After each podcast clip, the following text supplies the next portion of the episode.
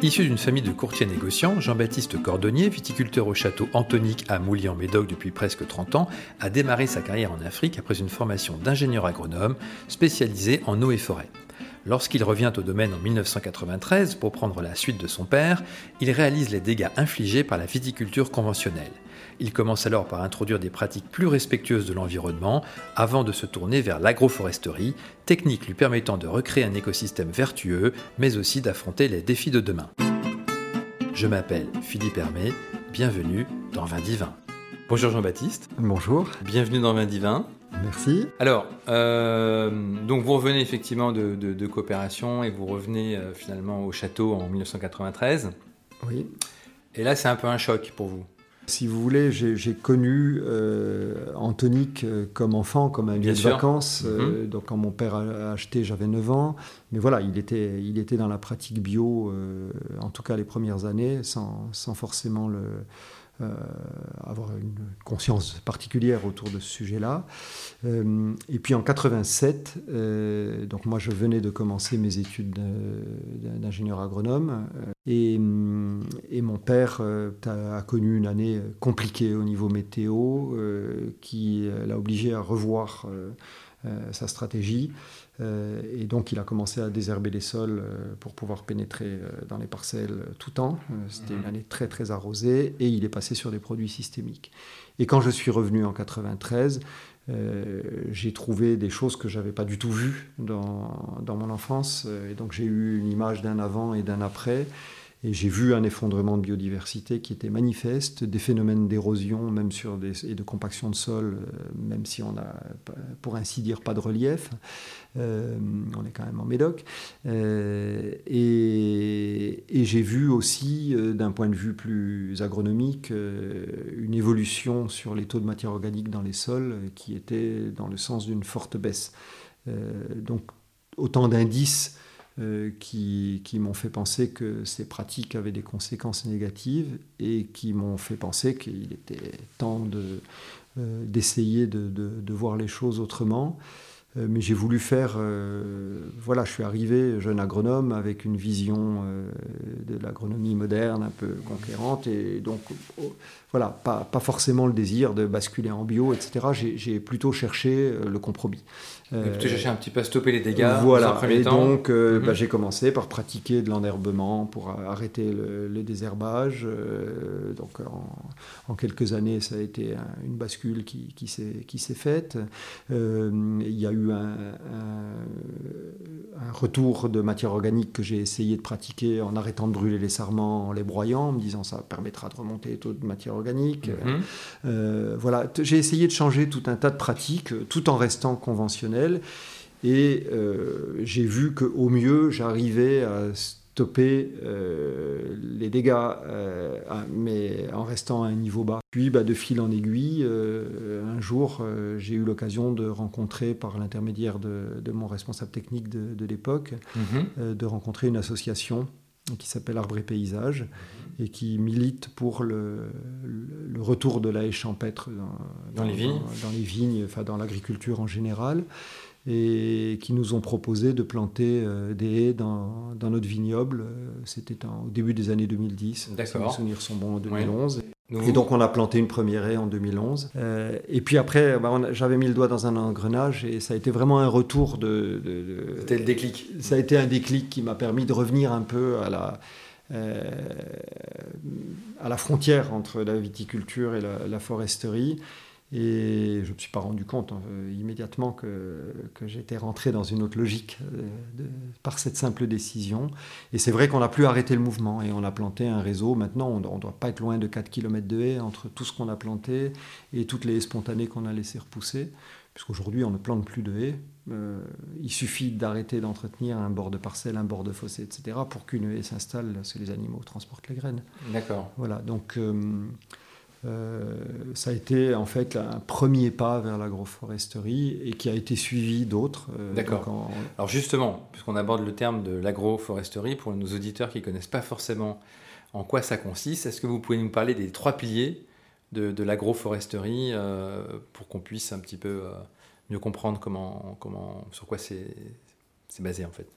Alors le, principe de l'agroforesterie, c'est de, vouloir créer ou recréer un écosystème agricole dans lequel on sort de la logique monoculture, sol nu, euh, et absence des arbres dans, le système. Là, on rentre dans une logique où on réintroduit de la diversité spécifique euh, par euh, trois, trois, piliers qui sont la plantation d'un réseau de haies, euh, qui permet à la fois de, créer du linéaire avec d'autres espèces que celles qu'il y a dans la culture. Ce que vous appelez des zones de circulation en fait. Voilà, ce, mhm. sont des corridors écologiques, mhm.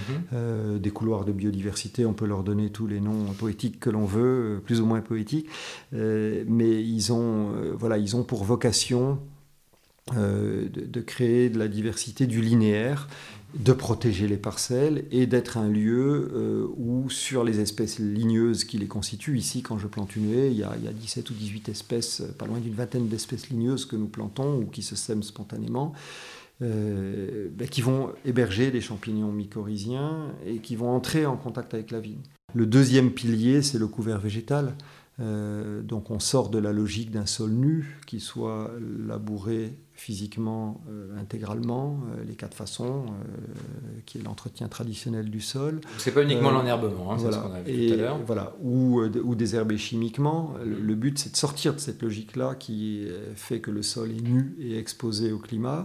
L'idée, c'est au contraire de le recouvrir, mais pas seulement en utilisant un enherbement spontané, mais de le recouvrir en semant un couvert végétal qui va avoir pour objectif de produire beaucoup de biomasse. Donc on va sélectionner un certain nombre d'espèces, euh, dans, grosso modo euh, essentiellement à l'intérieur de trois familles, des légumineuses qui sont des plantes fixatrices d'azote, par une symbiose avec des bactéries, des, céréales qui, vont explorer des, horizons euh, racinaires un peu différents et mobiliser des éléments minéraux différents de, euh, des légumineuses et qui vont euh, générer pas mal de lignine qui, qui va être utile pour, pour créer de l'humus dans le sol. Et puis des plantes de la famille des crucifères, des, des, plantes comme, comme de la moutarde, comme des radis, etc. Enfin, voilà, mmh une fois que vous poussé tout ça, vous le, vous le, roulez. Voilà, ces plantes vont en fait explorer des horizons racinaires différents, décompacter le sol, réintroduire de la vie dans le sol et pousser aussi euh, en aérien. Euh, on les sème euh, au moment de la vendange. Mhm. Et, donc, quand la vigne entre dans une période où euh, elle, ne risque pas de souffrir de la concurrence, euh, ça permet de garder la couverture des sols en hiver, très intéressant, euh, d'avoir une croissance à l'automne.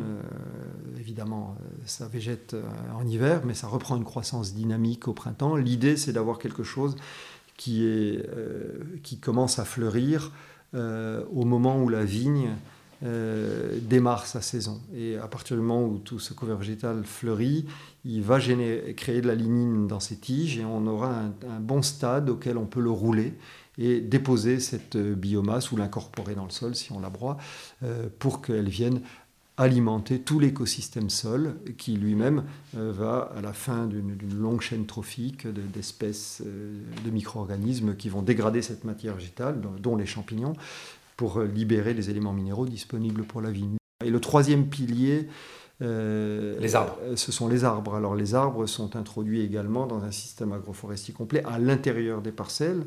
Euh, ça se fait le plus souvent sous forme d'alignement d'arbres, mais ça peut aussi être fait de manière dispersée pour des questions de, de bon sens, de préservation de la mécanisation. Euh, voilà, dans, mon cas, c'est ce que, le choix que j'ai fait dans toutes les parcelles que je replante depuis maintenant une dizaine d'années, depuis 2016 en fait, toute parcelle arrachée et replantée avec une alternance vigne-arbre. Donc 20, rangs de vignes, un alignement d'arbres, euh, etc. Et avec la haie en bord de parcelle. L'idée, c'est de recréer un bocage. Mhm et, avoir à l'intérieur euh, de la parcelle euh, ces arbres qui eux-mêmes euh, vont supporter, héberger des champignons mycorhiziens. et avec cette distance de 20 rangs de vigne, il faut 1,50 m d'écartement, donc on est à 30 mètres entre la haie et le premier alignement d'arbres, ou 30 mètres entre deux alignements d'arbres. Donc les pieds les plus éloignés d'un arbre ou d'une autre espèce ligneuse dans la haie voilà, ils seront au maximum à une distance de 15 mètres. Et à cette distance-là, 15-20 mètres, on sait que euh, les connexions mycorhiziennes vont pouvoir se faire. D'accord. Et donc on va créer un écosystème sol, on va recréer un écosystème sol euh, où toute la biodiversité va se jouer. L'idée, c'est de retrouver un système qui, où on n'est plus avec une seule espèce, on n'a plus de sol nu, on apporte de la biomasse au sol. Euh, et on n'est plus dans la monoculture. quoi. D'accord. Donc ici, pour revenir au domaine, on est sur un domaine de... Euh, en tout, l'exploitation euh, fait 35 hectares en production, puisque nous avons récemment racheté le, château Lestage d'Arquier Grand Pougeot sur 9 hectares. Donc on vient de passer de, de 26 à, 35 hectares en production. D'accord. En sachant que vous, vous êtes bio, vous avez entamé la conversion en bio en 2016 et que vous êtes maintenant certifié AB. Voilà, depuis 2019. Depuis 2019, ce qui n'est pas le cas de, du domaine que vous venez de racheter. D'ailleurs, pour cette raison-là, sera vinifié toujours dans ses anciens chais pendant les trois années de conversion. D'accord. Et, ensuite, tout sera rassemblé sur, sur un même lieu. Alors, Mais par contre, on va, on va y introduire très rapidement euh, toutes les pratiques agroforestières. Aujourd'hui, en termes d'encépagement, c'est du merlot principalement, euh, majoritairement Oui, on a, on a un terroir euh, qui est argilo-calcaire sur le, cœur du vignoble. Toutes les extensions vers l'est, c'est-à-dire les deux parcelles que j'ai sur le plateau de Briette et ce que nous venons d'acquérir au château Lestage d'Arquier Grand Pougeot, euh, ça, ce sont des graves. Euh, mais le cœur, oui, ce sont des argilo-calcaires avec des marnes bleues en sous-sol. Donc une argile très compacte, euh, qui a une jolie couleur gris-bleu. Et qui, se trouve, jamais, qui ne se trouve jamais très loin de la surface. Mhm. souvent, elle a fleur à 40, 50, 80 cm et elle assure une bonne réserve utile en eau. Donc on a des terroirs qui ont cette particularité d'avoir, euh, en plus euh, de la protection que nous essayons d'apporter par nos pratiques, euh, une certaine résistance naturelle aux années chaudes et sèches qui nous sont plutôt favorables. Donc c'est un grand terroir pour les merlots, un type de terroir qu'on trouve plus facilement sur la rive droite du côté de Saint-Émilion et de mhm, Pomerol mhm. qu'en Médoc où c'est plus exceptionnel, surtout avec ces marnes bleues en sous-sol où on, est, on a quelques propriétés dans le secteur à se partager ces terroirs et, chez nous c'est vraiment dominant. D'accord. Et puis vous avez aussi du Cabernet Sauvignon, Cabernet Franc. Voilà, alors le, le Merlot qui représente les, plus des deux tiers de l'encépagement est complété par du Cabernet Sauvignon. Euh, et comme troisième cépage, nous avons le, Cabernet Franc, dont, nous avons euh, un peu moins de 3 hectares euh, sur mhm. notre nouvelle dimension, et du petit verre d'eau dont nous avons euh, un, hectare, euh, un hectare et demi environ. Avec des vignes euh, qui ont en moyenne une vingtaine d'années, c'est ça en termes de... Les vignes ont en moyenne une vingtaine d'années, oui, entre, entre 20 et 25 ans d'âge moyen. D'accord. Donc en termes de, d'élevage, vous avez aussi une particularité puisque vous laissez le vin en, en barrique ou en amphore pendant 18 mois, c'est ça? Ce qu'il faut savoir, c'est que notre pratique euh, du couvert végétal, de, nos pratiques euh, agroécologiques, agroforestières, euh, et la pratique du bio ont un impact sur le style des vins. Ça se joue à pas grand-chose, mais ça change l'équilibre du vin. Euh, qui, euh, de ce fait, euh, va exprimer un peu plus de fraîcheur et préserver un peu plus de fruits. Et de ce fait, par l'acidité un peu accrue et le degré d'alcool qui est un peu mieux maîtrisé, vous avez une meilleure résistance du vin, naturellement, aux, aux, agresseurs, par exemple les bactéries acétiques. Mmh mmh Donc vous pouvez fonctionner avec des taux de soufre, des doses de soufre qui sont très basse, moins élevée. D'accord. Voilà, forcément, quand vous baissez, euh, vous avez un peu moins d'alcool, un peu plus d'acidité, plus de fraîcheur, vous exprimez mieux le fruit, et comme le vin naturellement a besoin d'un peu moins de soufre, vous masquez moins par le soufre ce fruit, donc il est exacerbé, et inévitablement, ça amène les gens qui pratiquent le bio à réfléchir sur la question de leur élevage. D'accord. Et, donc, on adapte l'élevage. Euh, et on se pose la question euh, du, boisé qu'on veut apporter euh, et des élevages alternatifs aux élevages boisés. Et donc, l'équilibre que j'ai trouvé, qui est sympa chez nous, qui marche bien, c'est de combiner de l'élevage en barrique bordelaise traditionnelle, 225 litres, qui reste la majorité, mais une partie du parc de barriques a été convertie en barrique de 400 litres. Donc un peu moins de bois, un ratio bois-volume hein, qui est mhm. un, peu plus favorable au vin et un peu moins au bois. donc ça boise légèrement moins que la, que la barrique bordelaise de 225 litres. Et on le complète également par un élevage en amphore. D'accord. Donc aujourd'hui, on est progressivement monté. On, a commencé à 7-8% d'amphore, on est passé à 15%, euh, l'année dernière 20% d'amphore. Et mon objectif, euh, bon, après il y a une question de moyens dans, les investissements, mais mon objectif est de, est de passer progressivement à 30% d'amphore. Qu'est-ce que ça apporte l'amphore euh, justement? Donc ça permet de, gérer le, mécanisme d'oxydation des, des, tanins exactement comme avec une barrique ces barriques n'ont pas été inventées pour rien. Mmh. Euh, on est arrivé à ce format de barrique euh, par, euh, l'expérience, mmh. de manière empirique, parce que c'était adapté au style de vin de Bordeaux et aux assemblages Merlot, Cabernet Sauvignon. donc il n'y a pas de raison non plus de, changer et de passer sur des élevages réducteurs.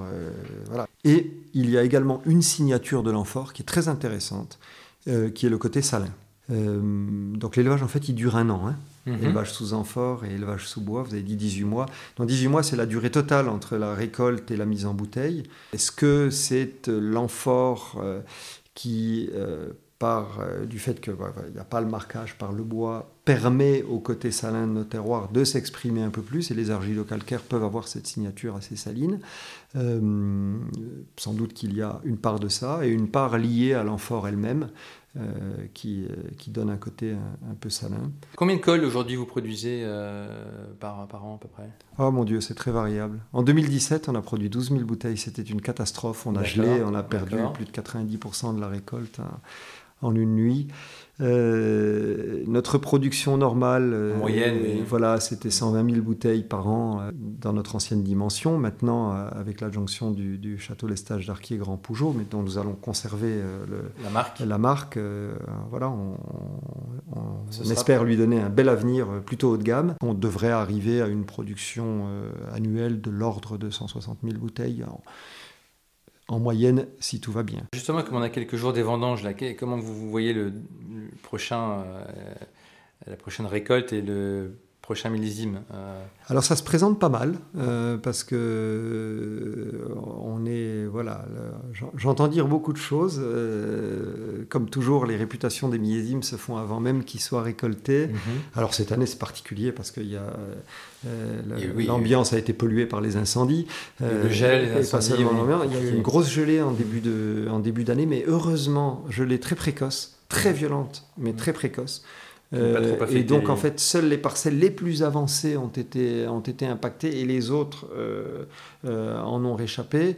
Et dans, dans, les parcelles les plus précoces, nous avons réussi à, concentrer nos moyens de lutte et à en sauvegarder une grande partie. On a eu de très très belles conditions de floraison, un été absolument magnifique. Euh, je ne me plaindrai pas de la sécheresse parce qu'on n'en a pas vraiment souffert. Euh, la crainte, c'était la canicule, mais on a dosé nos effeuillages. Euh, on y est allé vraiment, on a levé le pied de ce côté-là. On a bien fait. C'était une année où il fallait être très prudent là-dessus. On a eu à la mi-août 30 mm de pluie qui ont été, 35 mm de pluie qui ont été providentiels. voilà, il fait de nouveau sec, relativement chaud. Confiant sur le. Oui, je suis assez confiant. Donc il se présente plutôt une, belle récolte et avec un été comme ça, euh, on sait que ça fait en général des grands millésimes. Mhm, d'accord. Je vous ai pas demandé tout à l'heure par rapport à, cette démarche d'agroforesterie. Vous êtes un des pionniers en, France ou il y en a d'autres oh, qui, se sont lancés avant vous dans cette... Euh, non, non, c'est... D'abord, euh, d'abord le, le, type qui va se lever en disant qu'il a inventé l'agroforesterie, on pourra le remettre à sa place. C'est une pratique très ancienne pas forcément inventée, mais appliquée, en tout cas, la, mettre en œuvre. La qui était la pratique générale de l'agriculture. Euh, avant l'arrivée de la mécanisation, euh, fin 19e, début 20e, euh, l'arbre était intimement mélangé à tout système agricole. En fait, le système conventionnel tel qu'on le connaît aujourd'hui c'est une parenthèse d'un siècle d'agriculture et maintenant on a un retour vers des systèmes euh, comme ça euh, en essayant de garder les bénéfices de la mécanisation mais intelligemment. Voilà. Donc euh, d'où ce mouvement. Il y a aujourd'hui énormément de gens qui s'intéressent à l'agroforesterie. Ça reste une pratique marginale mais avec un fort mouvement de croissance et une forte appétence du public pour le sujet. Euh, voilà. Alors ici, euh, voilà, il y, a des gens qui sont en agroforesterie depuis des dizaines d'années euh, en France, qui sont voilà une poignée, qui sont les, pionniers. et puis à Bordeaux, vous avez quelqu'un qui a été précurseur. À, ma connaissance, c'est le premier à avoir pratiqué ça de manière généralisée sur sa propriété. C'est le domaine Émile Grelier. Euh, qui est du côté de Saint-Loubès. Euh, ils pratiquent ça sur 8 ou 10 hectares. Euh, ils ont mis en place un modèle avec des arbres fruitiers mis à l'intérieur des rangs de vignes. D'accord. Donc là, il y a eu un renoncement à la mécanisation sur les rangs en question. Et à ma connaissance, je suis le second à avoir pratiqué de manière, en pensant globalement à l'échelle du vignoble, euh, un système agroforestier en prenant une voie différente euh, du domaine Émile Grelier, euh, qui est le, fait d'introduire plutôt des arbres d'origine forestière que des arbres fruitiers. voilà, donc deux voies un peu différentes. Euh, il y a quelques années, on était les seuls de notre espèce à Bordeaux. Maintenant, c'est quelque chose qui est en train de... En train de se développer. Alors, j'ai une dernière question à vous poser concernant un projet de formation à destination des 18-30 ans que vous avez mis en place avec les apprentis d'Auteuil, je crois. C'est ça, oui. Ça s'appelle les vignerons du vivant. Euh, donc c'est quelque chose qui est né ici euh, à Antonique euh, en 2018, fin, fin 2018. donc le projet existe depuis 4 ans. On forme actuellement la, quatrième promotion de jeunes. Et il y a un deuxième et un troisième groupe des vignerons du vivant qui se sont ouverts à Saint-Émilion et, du côté de Perpignan. il s'en ouvrira certainement d'autres ailleurs en France, c'est en discussion, toujours avec les apprentis d'Auteuil. L'idée, c'est des personnes qui sont un peu en échec euh, scolaire ou professionnel et que, sont, vous, ce sont des... une reconversion. Voilà, l'idée euh, c'est toujours en s'appuyant sur le savoir-faire des apprentis d'Auteuil qui, qui sont euh, porteurs du projet et qui ont un vrai savoir-faire pour accompagner des jeunes en rupture avec le monde du travail, en s'adressant à un public de jeunes euh, éloigné du marché de l'emploi, euh, rupture avec les études, rupture familiale, euh, enfin pour mmh. diverses raisons. On, fait à chaque fois un groupe des vignerons du vivant, c'est une dizaine de propriétés qui se réunissent, qui acceptent de former ensemble une promotion de jeunes, chacun prenant un des jeunes en alternance. Donc ils alternent des périodes où ils ont cours et d'autres où ils sont en formation en alternance sur la propriété. Euh, et dès, le départ, j'y tenais beaucoup.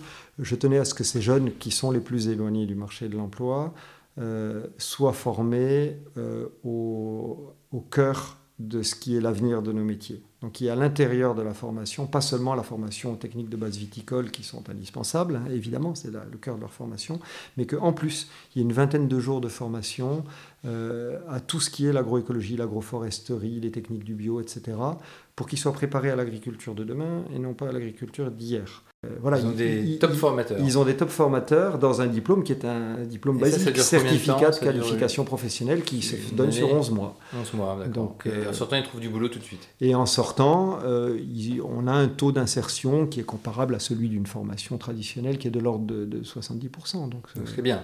C'est correct. D'accord. Ils restent, restent ici, euh, travailler dans la région ou ils partent à... Bah, moi, j'ai deux, deux, membres de mon équipe qui sont issus de cette formation. Ah, d'accord, très bien. voilà. Le paradoxe de cette histoire, c'est que ça a permis de diffuser par ce canal les techniques agroforestières au sein des propriétés. Et ce sont des pratiques qui aujourd'hui, euh, enfin on sait aujourd'hui, tous ceux qui font ces pratiques, on sait qu'elles ont un impact sur le climat ça fixe du carbone. Bien sûr. C'est le grand souci de l'heure. Euh, ça rafraîchit le microclimat des parcelles, hein, parce que dès qu'on est. Un grand souci aussi de l'heure. Et cette année, on l'a vu. Hein, euh, donc, euh, bah, avoir de la haie, de l'arbre qui évapore de l'eau, ça rafraîchit et ça diminue le pic de chaleur en période de canicule. Donc aujourd'hui, il y, a une énorme prise de conscience de la part des agriculteurs en général face à ces, à ces problématiques et à ce que peuvent apporter ces outils. Très bien. On arrive au terme de cet entretien. Je vous remercie en tout cas beaucoup pour votre accueil ici au Château Antonique et puis je vous souhaite bah, de bonnes, bonnes vendanges et je vous dis à bientôt. Merci. Au revoir. Merci pour l'invitation. Merci d'avoir pris le temps de nous écouter et de nous être fidèles. Vous êtes en effet toujours plus nombreux à écouter ce podcast, à nous suivre sur les réseaux sociaux et sur vindivin.fr. Ce contenu a été créé avec le soutien de Alma, société de conseil en croissance digitale qui accompagne les petites et moyennes entreprises dans leur transformation digitale à travers les leviers du e-commerce, de la data et de la publicité. Dans le prochain épisode, nous irons à la rencontre du meilleur sommelier de France qui nous parlera de son métier, mais également du fameux concours qu'il a remporté le 6 novembre dernier. En attendant, portez-vous bien.